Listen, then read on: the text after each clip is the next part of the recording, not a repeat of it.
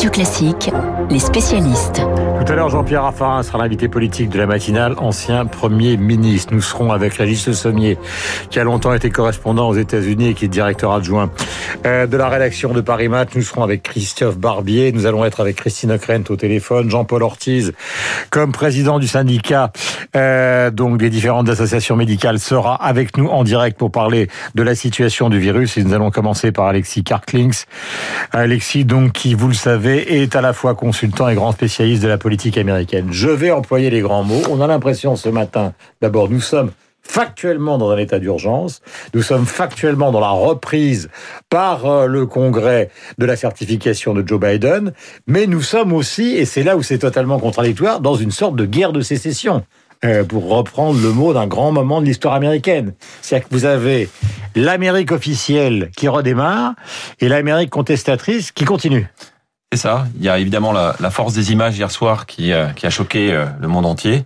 Euh, vous connaissez euh, évidemment le Capitole, mais pour nos auditeurs qui ne connaissent pas le Capitole, c'est un bâtiment très imposant à la fois de, de l'extérieur et de l'intérieur. Et, et depuis 1812, il n'y avait jamais eu mm. d'incident très grave. Il y a eu quelques tentatives de quelques, mm. quelques petits attentats, mais il n'y avait jamais eu depuis 1812 de telles images en tout cas de, de telle une invasion, un, un envahissement du, du, Capitole. Donc ce que mhm. l'on a vécu à très court terme. C'est très différent, pardonnez-moi de vous interrompre une seconde, mais puisque vous précisez, il faut aller jusqu'au bout par rapport aux institutions françaises, c'est que nous, on a l'Assemblée nationale et le Sénat, or aux États-Unis, c'est les deux en même temps. C'est ça. C'est-à-dire que tout est dans le même bâtiment. Le législatif est rassemblé dans un seul bâtiment dans ce, ce, bâtiment sur la Capitol Hill, sur la colline du Capitole, euh, un bâtiment vraiment très imposant et extrêmement respecté. Pour faire la visite du Capitole, il faut réserver, c'est complexe et il y a une espèce de protocole pour vraiment tout bien respecter. Il y a une espèce de comment dire, c'est vraiment une institution très très forte le Capitole. Et donc de voir ces images, euh, plusieurs milliers de personnes, pas seulement sur les pelouses ou sur les marches, mais monter, rentrer dans les salles, rentrer dans les bureaux. On a vu notamment cette image euh, d'un manifestant pro-Trump euh, occuper le bureau de, de, Nancy Pelosi. Nancy Pelosi, euh, vous savez, qui est la présidente de la Chambre des représentants, une des deux chambres, les, les vraiment les pieds. La grande opposante à Trump. Voilà, grande opposante à Trump, les pieds sur la table. Et donc ça, on a cette image-là. Quatre morts. Et, quatre morts, une, une par arme, et puis trois, il y a des, a priori des, des conditions, euh, enfin des, des, problèmes de, de, santé sur le moment, euh, peut-être des crises cardiaques ou, ou ce genre d'événements. Mais ce que l'on a vécu hier, c'est évidemment il y a la force de l'image. Maintenant, il faut prendre un peu de recul, Guillaume. Hum. Et ce recul-là, c'est quoi? C'est qu'on a déjà entendu parler de mots de putsch, de coup d'État, et les télévisions américaines ont beaucoup parlé c'est peut-être un peu trop fort pour le moment. Ce sont, c'est une émeute, il y a eu de la violence. Euh, les, encore une fois, la force des images, on peut pas la nier. Mais maintenant, il faut prendre de la distance. Et notamment, et c'est ce que vous disiez, pardon, juste pour terminer sur ce point, ce qui est plus important, ce sont les conséquences politiques de ce qu'on a vécu. Mais il nous reste 13 jours. Et oui, mais la certification, elle va avoir lieu. Elle va avoir lieu. C'est une question de. Voilà. D'accord. Donc ça, ça c'est acté. Mais alors, qu'est-ce qu'il cherche? Parce qu'il a, il a un bélier qui est un bélier constitué de 75 millions de voix qui l'oppose à une majeure. Alors, sur les réseaux sociaux, y compris sur ceux de Radio Classique, d'ailleurs, il y a des gens qui disent vous trichez, c'est pas vrai, etc. Il y a encore énormément de gens qui croient euh, à, à, la non-régulation de cette euh, élection américaine. Donc, que peut-il se passer entre ce bélier minoritaire mais très important et un rendez-vous qui est celui du 20 janvier? Objectivement, on est on rentre dans une zone de un peu grise, on ne sait pas vraiment ce qui va se passer dans les 14 prochains jours. Oui, bien sûr que les votes vont être certifiés, mais qu'est-ce qui est en train de se produire? On est en train d'assister à une scission du Parti républicain. Mmh. Euh, on prend un seul exemple. Pence. Euh, Pence. Exactement, le vice-président Pence. Pendant quatre ans, a été une loyauté à toute épreuve, avec un sens du consensus, un sens des mots, euh, vraiment à la fois respecté par les conservateurs classiques, par les républicains classiques et euh, par le camp Trump. Et là, tout un coup, hier, décide de ne pas euh, suivre la recommandation, la demande devant les manifestants pro-Trump, la demande de Trump de dire il faut invalider cette élection. Mm. Et Pence dit non, pas du tout. Moi, je suis là pour garantir qu'il y ait les et débats. C'est là que Trump pique une colère noire. Une colère dingue et dit je demande à mes partisans de marcher sur le Capitole. Bon, mm. donc ce qui peut se produire et ce qui risque de se produire, c'est une scission du Parti républicain avec une partie républicain qui seront très pro-Trump et il a sa base. Et on l'a vu. Et vous avez aujourd'hui des médias euh, très conservateurs, très pro-Trump, qui justifient, même qui minorent ce qui s'est passé cette nuit. Mmh. Et puis à l'inverse, vous avez quand même des républicains qui ont pris la parole euh, cette nuit en disant ce qui est en train de se passer est absolument scandaleux, c'est lamentable, il faut que le président Trump calme les, les, les foules, ce qu'il n'a pas fait. Euh, en tout cas, il l'a fait avec, c'est le oui mais. Hein. Mm. Oui, rentrez chez vous, mais enfin bon, en même temps, on nous a volé d'une élection. Donc c'est ce qui, c'est, vraiment ce qui est en train de se produire. C'est qu'il y a un, un troisième parti, on verra sa pérennité, on verra sa durée, qui est en train de se constituer, qui est une fraction des Républicains euh, et qui Mais- suit, qui suit le président Trump. Nous sommes en direct avec Alexis Karkling, c'est en présence de Jean-Paul Ortiz, mais évidemment tout le monde a ça dans la tête. Trump, depuis le début, il ne veut pas partir. Il le dit, tweet après tweet, je ne partirai pas. Donc, est-ce qu'on est dans un dans une sorte de de poker menteur phénoménal de quelqu'un qui est un homme d'affaires et qui a toujours géré les relations à l'autre comme un rapport de force, contrairement à des gens qui vivent dans une vie politique, disons plus modérée? Euh, Et qu'est-ce qu'il cherche exactement? Parce que lui, il peut être carrément convoqué par les démocrates une fois au pouvoir et, et, et, et- et, j'allais dire passer devant les tribunaux Bien à sûr, terme. Bien sûr. Et il y a plusieurs explications. On a beaucoup mis en avant le fait qu'il voulait éviter euh, des suites judiciaires sur un certain nombre d'affaires et que donc il faisait monter euh, la pression. Il y a, on en a parlé ensemble euh, il y a quelques jours, le, le tunnel mental, le tunnel mental d'un- président Trump qui refuse la défaite, qui n'imaginait pas perdre Hmm. contre ce monsieur de 78 ans, qui n'imaginait pas se faire battre en Géorgie ou même en Pennsylvanie. il est intelligent Trump. Mais il, bah, il est intelligent, en tout cas, il défend sa cause. Voilà, il défend et, et on peut imaginer même qu'il y a une volonté de constituer un parti et de profiter. Il a levé beaucoup d'argent depuis Hum. le 3 novembre. Question.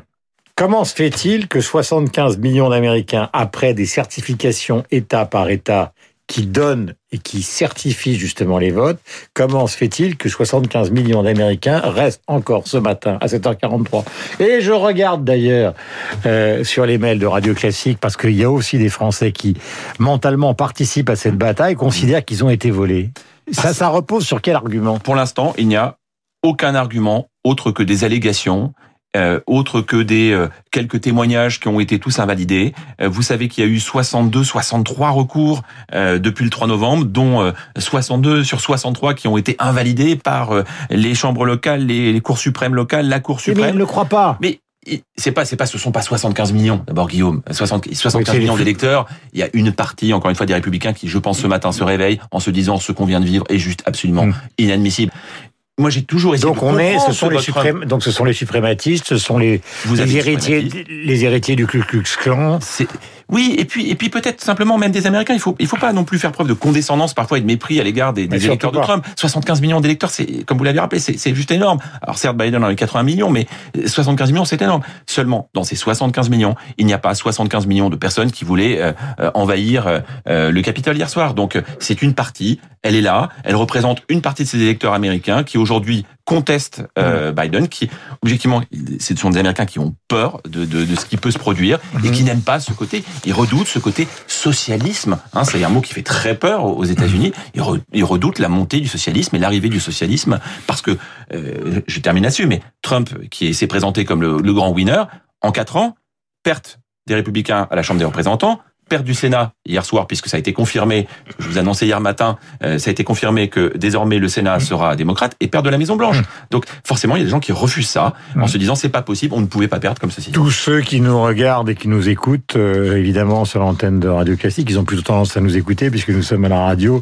ont quand même été scotchés peu avant 20 heures quand ils ont découvert sur les chaînes d'information ces images qui sont les images les plus fortes qu'on ait vues aux États-Unis depuis au fond l'attaque des Twin Towers. Oui, c'est quand même quelque chose d'absolument extraordinaire, en rappelant que le Capitole, d'ailleurs, était une des cibles voulues par euh, euh, ceux lancés par Oussama euh, Ben Laden. Alexis, vous allez rester avec nous quelques instants, nous allons changer de sujet. Nous sommes en direct, nous sommes sur l'antenne de Radio Classique et nous sommes avec Jean-Paul Ortiz, qui est le président euh, du syndicat de la Confédération médicale, c'est bien ça le titre? Confédération des syndicats médicaux français. Syndicat médicaux français. Jean-Paul, il parle ce soir, euh, le Premier ministre.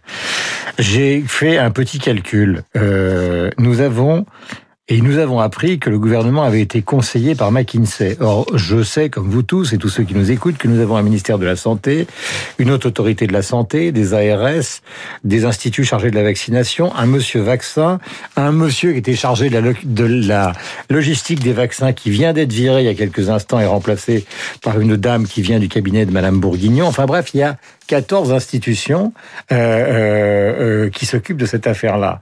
Est-ce que nous sommes dans une reprise en main efficace par le gouvernement, et ce, avant que nous prenions Christine O'Krent au téléphone, car nous sommes en direct aussi sur les États-Unis, ou est-ce que tout ça continue à trembler d'après vous?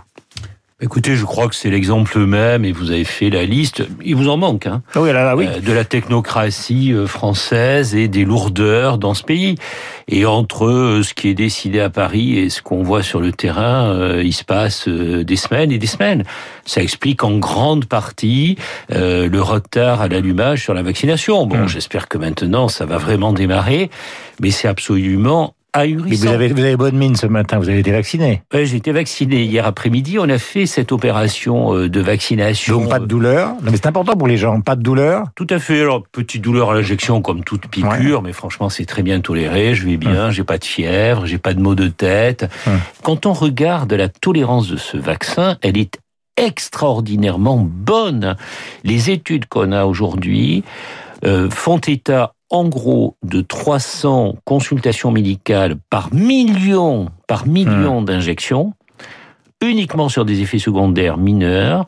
Et il y a, suivant les analyses, 10 réactions allergiques hmm. un peu plus significatives qui ont nécessité une ou deux journées d'hospitalisation par million d'injections. Hmm. C'est absolument hum. phénoménal en termes de résultats. Et en matière de logistique comme Moderna arrive, qui a des conditions... Ça va nous simplifier la vie. Moderna, c'est moins 20 degrés, alors que Pfizer, c'est moins 70 à moins 80 euh, pour la conservation.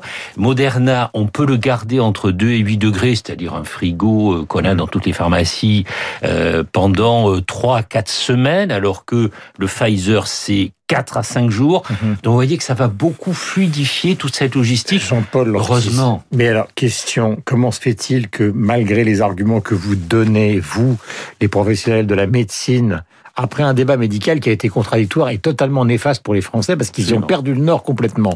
Et maintenant, on a l'impression que ce débat, il s'est quand même recentré autour d'une nécessité, il faut se faire vacciner. Oh, pas gagné ce débat. Non mais, non, mais maintenant que vous êtes tous d'accord, finalement, alors que vous ne l'étiez pas, maintenant que vous êtes tous d'accord, il y a de plus en plus de Français qui ne veulent pas se faire vacciner. C'est pour ça qu'on Qu'est-ce que vous leur dites ce matin? C'est pour ça qu'on a monté cette opération euh, un peu médiatisée avec des personnalités du monde de la santé et que euh, on a pu euh, un certain nombre, une quinzaine de personnalités se faire vacciner publiquement. Pourquoi? Parce que je pense que nous soignants, nous devons donner l'exemple. Mmh. Dans mon cabinet de consultation, il n'y a pas une consultation où on ne me pose la question, docteur, qu'est-ce que vous pensez de ce vaccin? Est-ce qu'il est sûr? Parce qu'on entend beaucoup de hum. choses. Est-ce que vous allez vous faire vacciner? Ah, voilà. voilà les questions qu'on nous, nous, pose dans nos cabinets tous les jours, à hum. longueur de journée. on a voulu montrer que oui, non seulement on pense qu'il est bon, qu'il est sûr, qu'il est efficace, qu'il est très bien toléré, et la preuve c'est que nous on le fait. Donc, on a cette valeur d'exemple et je crois qu'il faut que tous les soignants puissent accéder à la vaccination. Il faut élargir la vaccination, il ne faut pas la limiter à ceux qui ont plus de 50 ans. Plus vite on aura vacciné un maximum de soignants, plus les Français adhéreront. A moins de 40% des Français qui sont prêts à se faire vacciner. Vous vous rendez compte? On va jamais y arriver à ce chiffre-là. Merci Jean-Paul Ortiz d'être venu ce matin sur l'antenne de Radio Classique. Vous savez que l'actualité est bouleversée car nous sommes en direct avec les États-Unis. Vous restez là car ça vous passionne aussi. Alexis Karklings reste. Et nous sommes maintenant avec Christine Ockrent au téléphone. Christine, bonjour, bienvenue. Allons euh, vers l'avant. Il reste 13 jours avant la passation de pouvoir. Les sept nuits, maintenant, nous avons raconté avec Alexis, avec tous les témoignages, ce qui s'était passé avec l'expérience qui est la vôtre, et quand même un phénomène historique qui est absolument invraisemblable par rapport à l'histoire américaine. Comment vous voyez, Christine, la suite des choses? Allô? Allô, Christine? Elle a disparu, voilà, Christine Ockrent, c'est pas grave, on va la retrouver. Je vais reposer la question à Alexis, puisqu'il est ici, lui. Euh, comment vous voyez la suite des choses? On reprend notre conversation. Il y a l'état d'urgence là qui a été euh, prolongé jusqu'au 21 janvier euh, mhm. par la maire de Washington. Donc il va y avoir un climat de grande tension.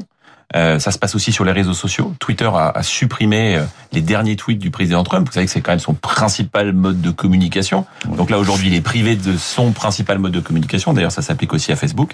Donc euh, il y a une forme de tension. Est-ce que ça va retomber? Est-ce que le soufflet Est-ce que l'extraordinaire déflagration qu'on a vu hier en, en direct va, va retomber? Il est possible que cette déflagration se calme, mais mais il va, on est certain qu'il va y avoir un grand, une, grande, grande tension, un climat très tendu pendant encore une 15 jours, voilà. Et jusqu'à cette intronisation, jusqu'au 20 janvier midi, Trump est encore le président, à moins qu'on évoque le 25e amendement ce matin, le quatrième, la quatrième section du 25e amendement qui permettra, qui permettrait à, à Mike Pence de dire non non, moi je prends le pouvoir et parce que je considère que le président Trump n'est plus en situation. 4 morts, 22 blessés, 52 arrestations après l'invasion du Capitole. C'est le dernier bilan. Voici la pub. Vous êtes sur Radio Classique. Ford. Chez Ford, nos véhicules hybrides, ce n'est pas que l'association de l'électrique et de l'essence. Il y a un petit quelque chose en plus. Papa, t'as vu cette neige? Tu vas galérer à m'emmener au lycée. Je reste à la maison. Ouais, très malin. Mais tu vois, avec l'appli Ford Pass de mon Kuga hybride, j'ai lancé le dégivrage de la voiture tout en buvant mon café bien au chaud. Allez, prends ton sac, on y va.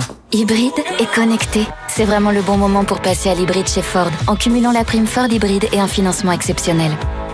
Ford. Sous conditions de reprise. Voir Ford.fr. On peut gagner de la hauteur, gagner au sommet, gagner dans la douleur, gagner dans les arrêts. On peut gagner en équipe, gagner en transe, gagner pour le titre, gagner pour la France. Faire gagner le sport pour FDJ, c'est soutenir des champions et aussi des sportifs amateurs en finançant des associations, des piscines, des gymnases, partout en France. FDJ et voir la France gagner.